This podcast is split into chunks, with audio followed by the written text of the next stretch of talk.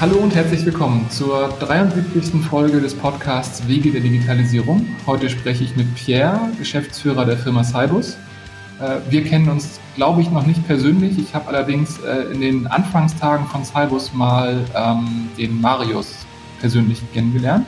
Sehr gut. Ähm, und seitdem versuchen wir uns auf einen Kaffee zu treffen. Das hat in den ganzen Jahren nicht funktioniert.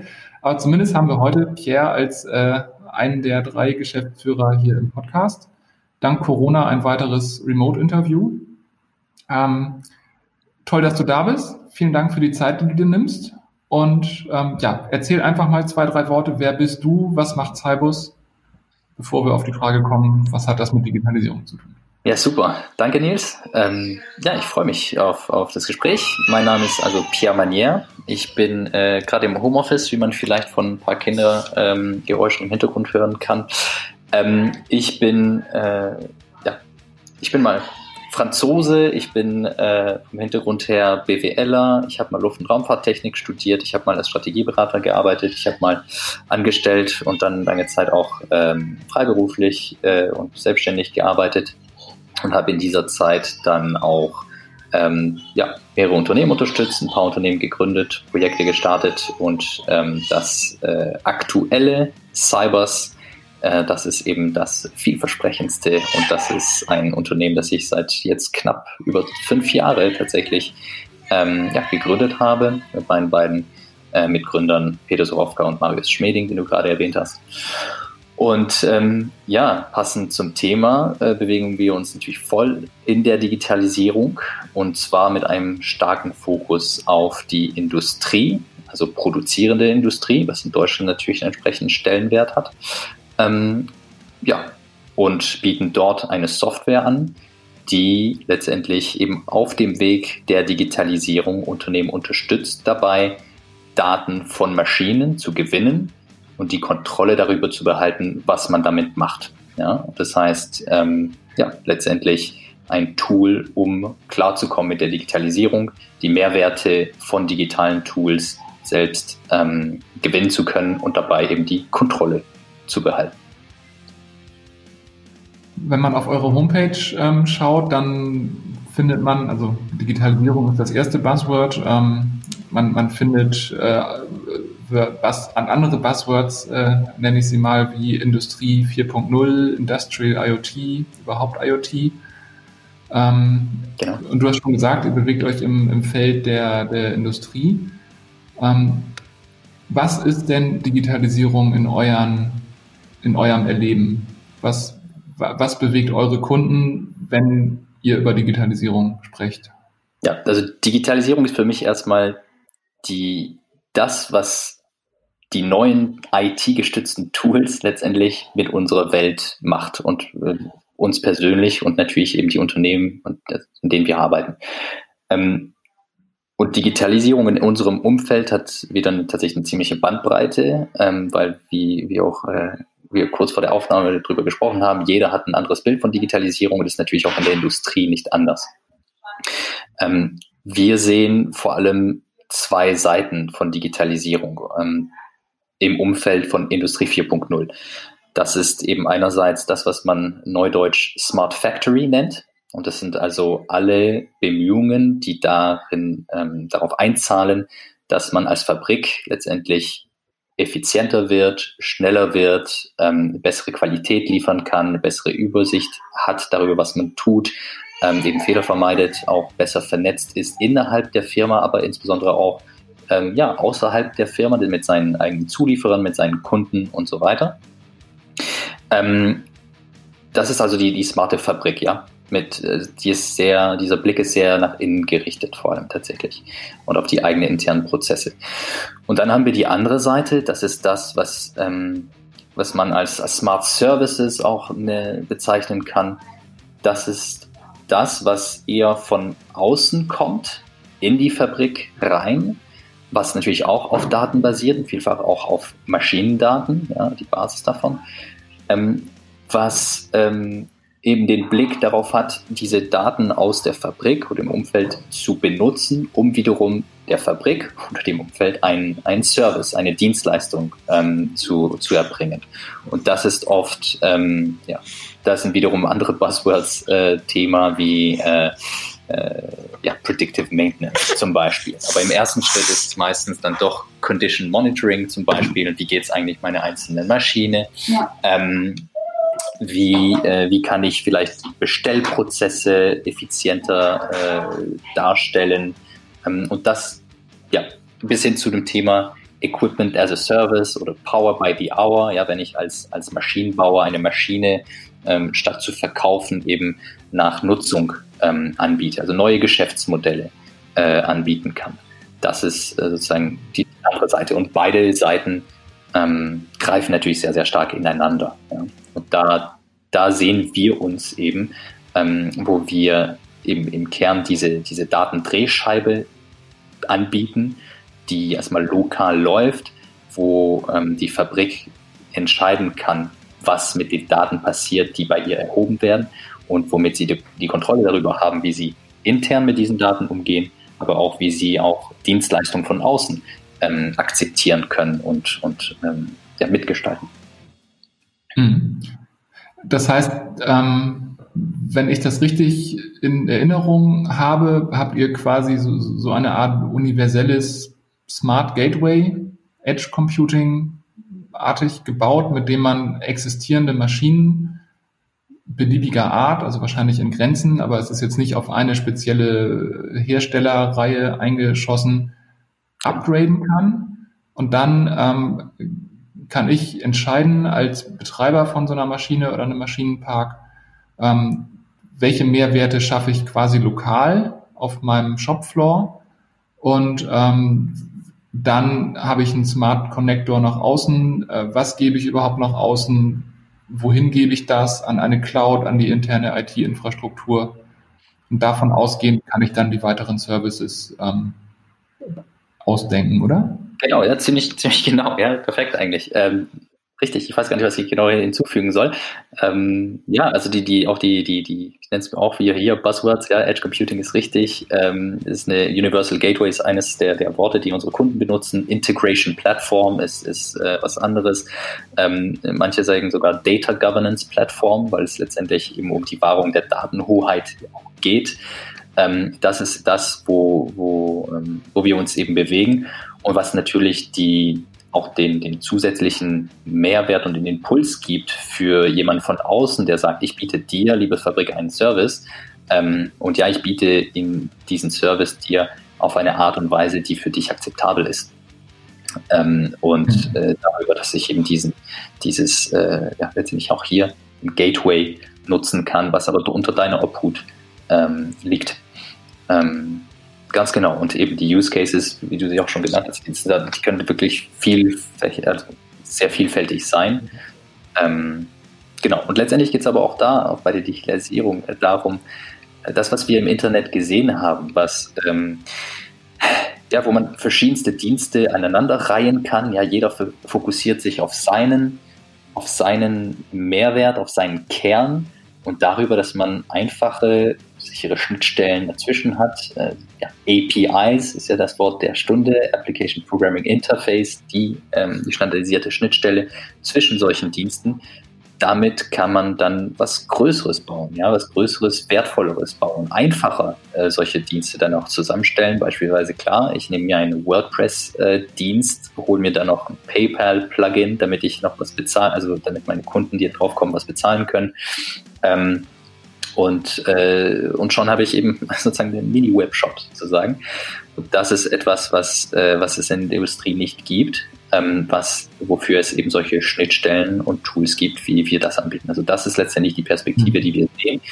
Ähm, das, was wir sehen, was im Internet einfach gut geklappt hat, wollen wir auch in die Industrie reinbringen mit dem großen Unterschied, dass wir sehen, dass, und das sehen eben auch nicht nur wir, ähm, zum Glück, dass die äh, Digitalisierung vielfach im privaten, im Internet, bei solchen Industrien wie eben mal einfach Bücher, ähm, Medien, Videos und so weiter, aber auch mittlerweile Retail, klar, ähm, dass Digitalisierung dort ähm, mit einem gewissen Preis einhergegangen ist, nämlich Verlust der eigenen Datenhoheit, der Kontrolle. Ähm, und das ist etwas, was wir äh, dadurch, dass die Industrie ein bisschen hinterher äh, rennt, sozusagen, was Digitalisierung anbetrifft, in diesem Sinne, ja, also nur diese, diese Vernetzungskomponenten und so weiter, dass das etwas ist, was jetzt noch, ähm, wo jetzt einfach eine Chance darin liegt, diese Fehler einfach dort nicht zu wiederholen, sondern eben ähm, mhm. the best of both worlds vielleicht äh, ausgedrückt, ähm, dazu zu vereinen. Ja.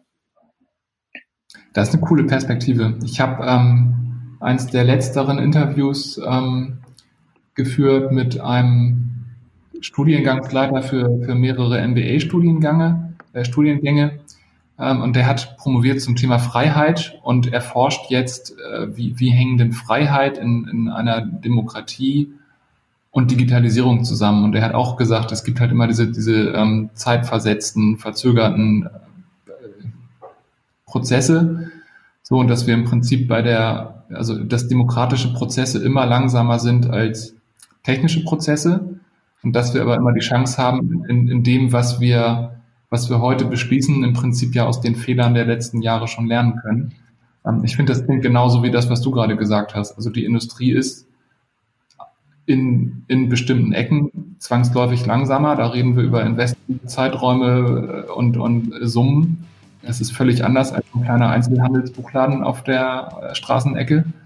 Ähm, aber dafür haben wir halt auch die Chance, die Fehler, die andere gemacht haben, schon mal ähm, zu beheben. Richtig, also die Industrie wurde sozusagen durch ihre Trägheit geschützt, ja, und das äh, jetzt kann sie sozusagen ein bisschen was überspringen. Jetzt ist, äh, haben wir ein klassisches Beispiel, ist natürlich auch so die, die Mobilfunk in Afrika zum Beispiel. Ja, sie hatten davor keine Telefone, es, äh, die Infrastruktur mhm. äh, Landlines zu legen und so weiter, vielfach gab es einfach nicht, war nicht möglich. Als Mobilfunk reinkam, gab es doch eine Explosion davon. Ja. Die, die, waren auch teilweise mit die ersten, die äh, sozusagen über Prepaid-Karten und so weiter letztendlich Währungen auch äh, äh, dort umgesetzt haben. Und das sind, mhm. das sind Dinge, die man, ähm, die man sich am Anfang vielleicht nicht so richtig vorstellen kann, aber genau, wenn man sozusagen äh, in dem Fall den Second Mover Advantage, wie es auch äh, mittlerweile als Buzzword äh, vielleicht heißt, ähm, auch nutzen kann, eben die Fehler, wie du sagst, nicht zu wiederholen und das, äh, den nächsten Schritt einfach besser zu machen, als das, was jetzt da ist. Ja. Wie, wie ist denn dein Eindruck? Ähm, also jetzt, jetzt habt ihr ganz unterschiedliche Kunden aus, also Industrie ist ja auch ein sehr breites Feld, also aus unterschiedlichen Sektoren der Industrie. Ähm, wo steht da die deutsche Industrie? Also vielleicht zur Einordnung, ich, ich habe zum Beispiel äh, mit den Logistikern auch, also mit einigen Logistikern äh, Interviews geführt und mit anderen einfach so gesprochen. Und da ist mein Bild, es gibt die paar sehr großen. So, und die sind super weit. Ich weiß nicht, wie viele hundert Softwareentwickler Kühne und Nagel alleine beschäftigt. Mhm. Die, die sind ganz weit vorne. Und dann ist aber unsere Logistikbranche so, so Longtail-mäßig. Also es gibt auch 250.000 äh, Speditionen, die bestehen aus einem Fahrer, einem LKW und einer Bürokraft in Teilzeit, die noch auf Papier dispatcht.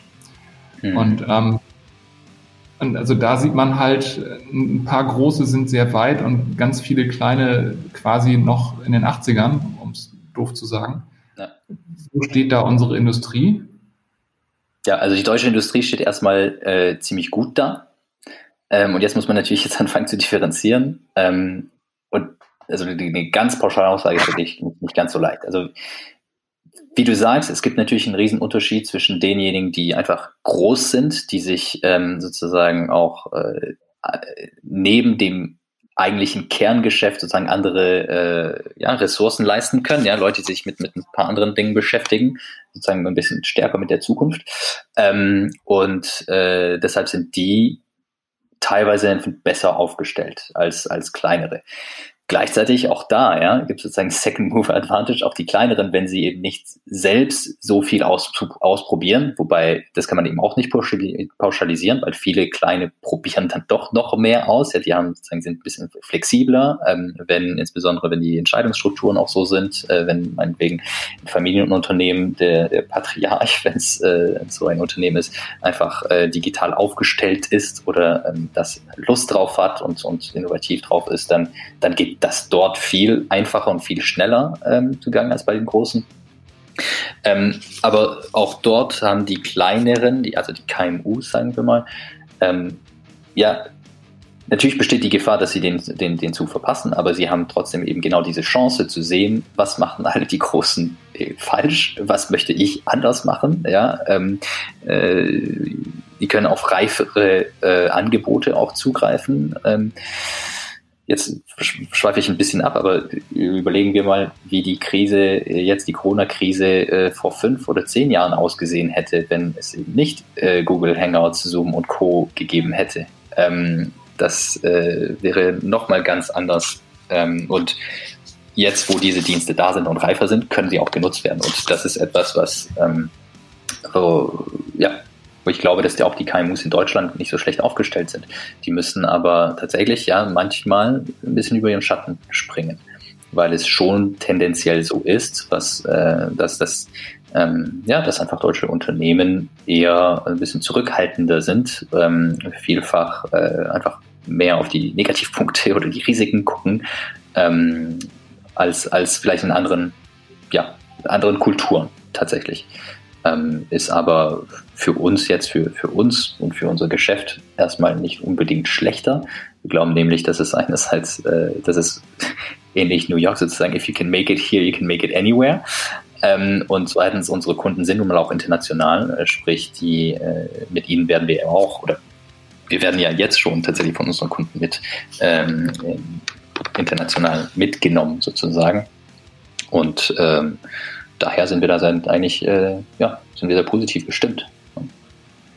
Und wie, wie ist so das, das Mindset? Also wenn ich jetzt mal mich in euren Vertrieb versuche zu versetzen, ist das eher so, dass, ähm, dass da draußen eine Industrie ist, die äh, festgestellt hat, wir könnten da total viele coole Sachen machen und ich kenne Buzzwords und jetzt gucke ich mal, wen gibt es da als Anbieter und kommen die auf euch zu? Hm. Oder ist das so, dass ihr momentan noch Aufklärungsarbeit leisten müsst, auf Messen geht, auf Veranstaltungen geht, dann erklärt, guckt, das wäre eine Chance und das rechnet sich so und so schnell und dann habt ihr einen Return on Invest. Mhm. Und also wo, wo steht ihr da? Wahrscheinlich wird das ja irgendwann auf jeden Fall kippen, aber. Ja, ja, ja also du sagst, es ist auch das sehr unterschiedlich. Ähm, wir haben vor allem, ähm, wir haben bisher sehr stark einfach auf, auf Events gesetzt. Ja? Ähm, das heißt, Events sind einfach thematisch, man kann sich halt die thematisch passenden raussuchen und dann findet man auch diejenigen, die sich für diese Themen interessieren und, und da kommt man sehr gut weiter. wir sind gerade auch dabei, das ein bisschen zu, zu ändern. Wir haben jetzt auch ein bisschen mehr, äh, also zwei Vertriebler mehr.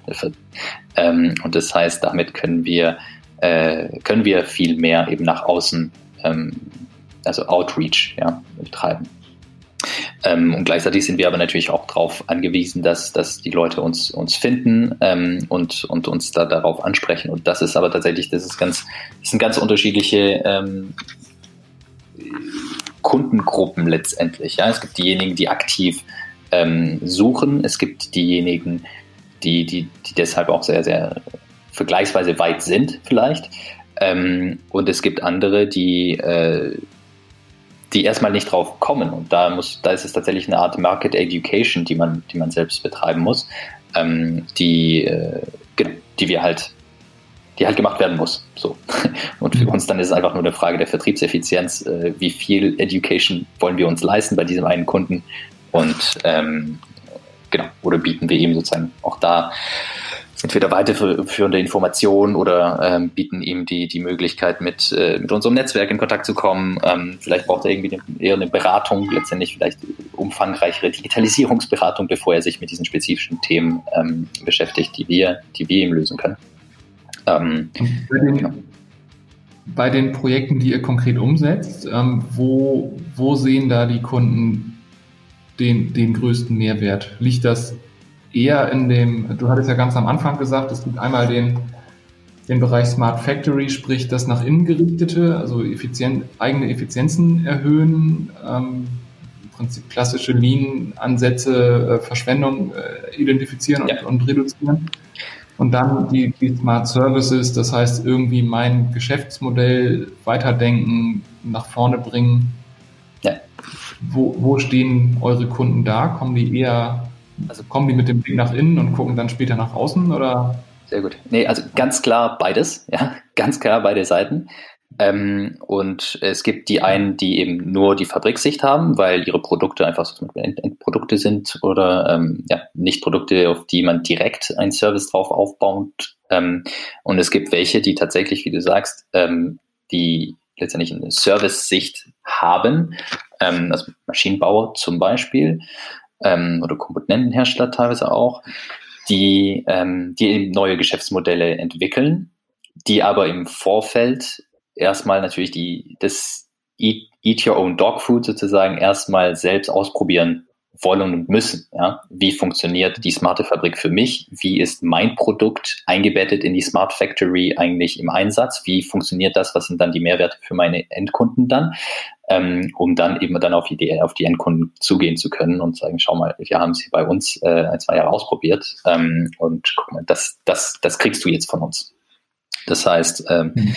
äh, unsere Kunden kommen aus beiden Welten diejenigen, die aus der Smart Service Ecke zu, erstmal ankommen, ähm, je nachdem, in welche Reifephase sie sind, äh, fangen aber tatsächlich auch erstmal mit der Smart Factory Seite an.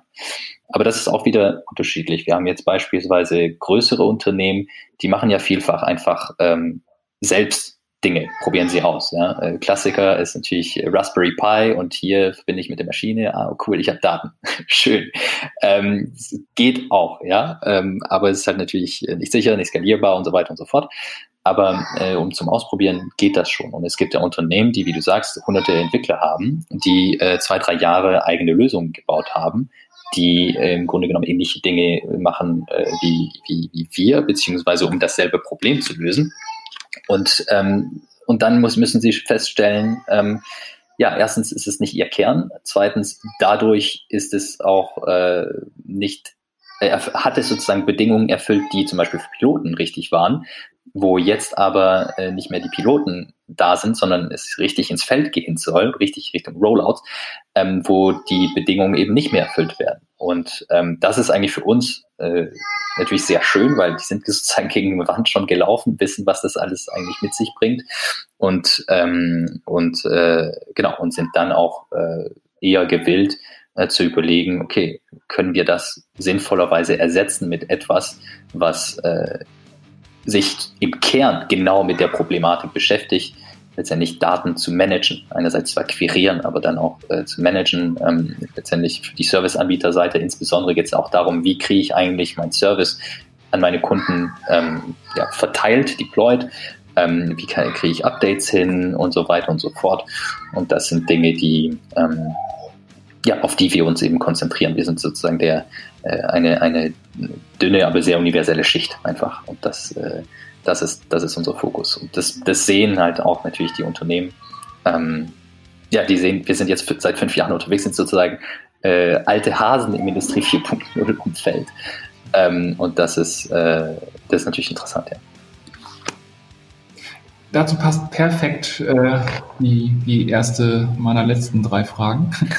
äh, was ist denn eure größte Challenge? Also jetzt nach fünf Jahren in dem Umfeld, also ich, die Welt bewegt sich wahnsinnig schnell. Ihr habt sicherlich in fünf Jahren auch die eine oder andere Wendung hingelegt, die ihr vorher nicht geplant hattet. Klar. Was ist der nächste große Punkt, an dem ihr so dran seid gerade? Ja gut, also ingerichtet gibt's gibt's vieles. Ja, wir sind eben auch ein, ein junges, junges Team, wachsendes Team. Ähm, das, da gibt's immer die eine oder andere Herausforderung, aber vor allem Richtung nach außen. Ähm, ja, die Herausforderung im Markt ist ja weiterhin ähm, zu, zuzusehen, dass wir einerseits diese strategische Perspektive, über die wir bisher ähm, ja, viel, viel gesprochen haben, ähm, in Einklang zu bringen mit den Dingen, die jetzt gerade den Leuten unter den Nägeln brennen. Ne? Und ähm, das ist etwas, was, was wir äh, was wir, was wir können, was aber trotzdem nicht ganz leicht ist, rüberzubringen bei jedem ähm, äh, ja, kleinen oder mittelständischen Unternehmen. Das, das ist, glaube ich, also das ist für uns eine, auf jeden Fall eine, eine große Herausforderung, ähm, ihnen auch zu zeigen, schaut mal, die Großen ihr braucht euch hinter den Großen nicht verstecken, ja. ähm, und äh, auch für euch wird was dabei rausspringen. In Klammer, wenn ihr das nicht tut, ja, werdet ihr eben das Nachsehen haben. Bitte? ja. Werdet ihr sterben. So ungefähr, ja. Okay, ähm, wenn du jetzt dich selbst zu dem Thema aktuell halten willst und wenn du vielleicht auch überlegst, jemand, der hier zuhört und sich generell mit äh, Digitalisierung und so weiter befasst, gibt es Quellen, die du empfehlen kannst, die wir verlinken können oder Personen, die wir nennen wollen, mit denen man sich mal auseinandersetzen sollte? Ja, sehr gut. Ähm, ehrlich gesagt, ich bin, äh, ich, ich, ich stöbere auch auf Twitter und LinkedIn ähm, und da sozusagen meine, sozusagen als Oberquellen ähm, als Personen ähm, fällt mir gerade ein bisschen schwer. Hätte ich, ich versuche tatsächlich ein bisschen querbeet, äh, querbeet zu schauen. Ähm, deshalb würde ich dir vielleicht im Nachgang ein paar, ein paar Links äh, vielleicht geben. Ähm, aber ansonsten, äh, genau, und inhaltlich, tatsächlich thematisch, inhaltlich, äh, gibt es auch viel, viel Literatur, viele gute Verweise, ähm, worauf ich vielleicht hinweisen möchte, ist zum Beispiel, äh, sind zwei Dinge. Das eine ist ähm, ein, ein, letztendlich sind es beides Vereine. Ne? Also das eine ist die äh, International Data Space Association. Mhm. Ähm, aus dem Industrial Data Space Association ist es rausge rausgewachsen sozusagen. Oder, ähm, und die haben sich ähm, tatsächlich mit der Frage beschäftigt, oder mit der Prämisse sind sie reingegangen, haben gesagt, wir wissen, dass wir in Zukunft als Unternehmen nur ordentlich Wert schaffen werden, wenn wir es schaffen, Daten, Informationen zwischen Unternehmen ähm, zu teilen. Wenn wir das aber tun, müssen wir bestimmte, auf bestimmte äh, Dinge achten und äh, das in einer Art und Weise machen, die eben für alle Beteiligten akzeptabel ist. Und ähm, genau, und die haben sich eben also vor einigen Jahren damit beschäftigt und mittlerweile haben sie auch ein paar Lösungsansätze ähm, rausgebracht, insbesondere die DIN Spec 27070 äh, möchte ich tatsächlich an dieser Stelle äh, erwähnen. Das ist also eine DIN Spec, die wir auch maßgeblich mit beeinflusst haben, ähm, weil äh, ja, weil das genau sozusagen unser unser Thema auch trifft. Ähm, und wir sind natürlich sehr sehr stolz darauf. Das wird auch äh, ja, in eine DIN-Norm sollte das irgendwann dann auch überführt werden. Und äh, genau, also das zum Thema eben Daten teilen auch äh, als Unternehmen über Unternehmensgrenzen hinweg. Finde ich sehr interessant. Und das mhm. andere aktuell auch, ähm, die haben jetzt im letzten Jahr einen ziemlichen Push gemacht. Ähm, das ist die Open Industry äh, 4.0 Alliance, ähm, die, äh, die letztendlich sagt, also die Prämisse ist auch da, wir stellen die Interessen des Betreibers, also der Fabrik, in den Vordergrund.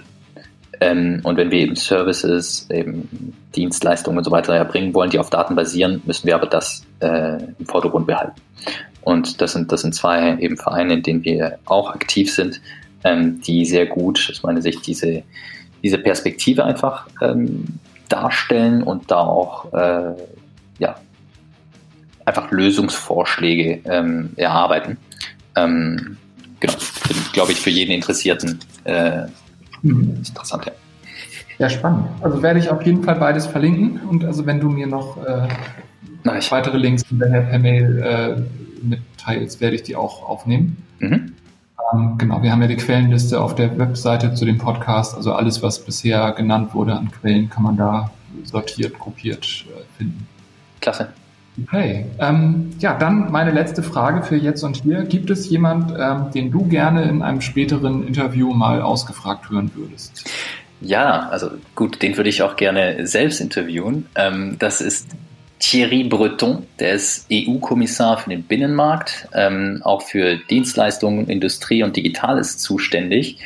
Ähm, und ähm, ja, ist gut, ist ein Landsmann von mir, ähm, ist einer, der äh, in den letzten Wochen und Monaten auch sehr stark letztendlich die, die EU als starke Region ähm, auch im Digitalen vertritt. Ähm, und das finde ich, finde ich sehr stark, finde ich sehr richtig und sehr gut.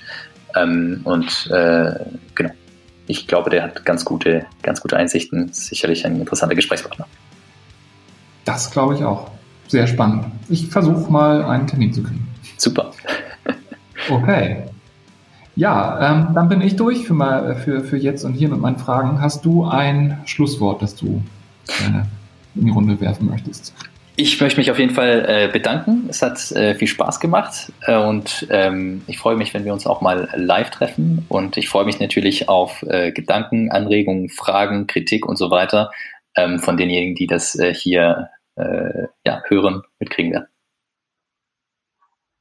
Vielen ja. Dank. Vielen Dank auch von meiner Seite. Also ich habe auch, ich habe viel gelernt, mal wieder. Auch nach 73 Interviews lerne ich jedes Mal was Neues. Ähm, ja, Dankeschön. Ja, danke. Und ähm, ich hoffe auch, dass wir uns bald mal persönlich auf den Kaffee. Klasse, kriegen wir hin. Diesmal den Marius. Okay. Ja, das war die 73. Folge des Podcasts Wege der Digitalisierung. Heute mit Pierre von Cybers. Ähm, wie immer, ihr findet alle Quellen, alles, was wir so besprochen haben, was man verlinken kann, auf unserer Webseite wegederdigitalisierung.de. Ähm, bei Fragen, Kommentaren, Anmerkungen, wie immer, schreibt uns gerne E-Mails, kommentiert. Äh, Wenn es euch gefallen hat, bewertet uns bei iTunes und allen anderen Portalen, wo ihr uns findet.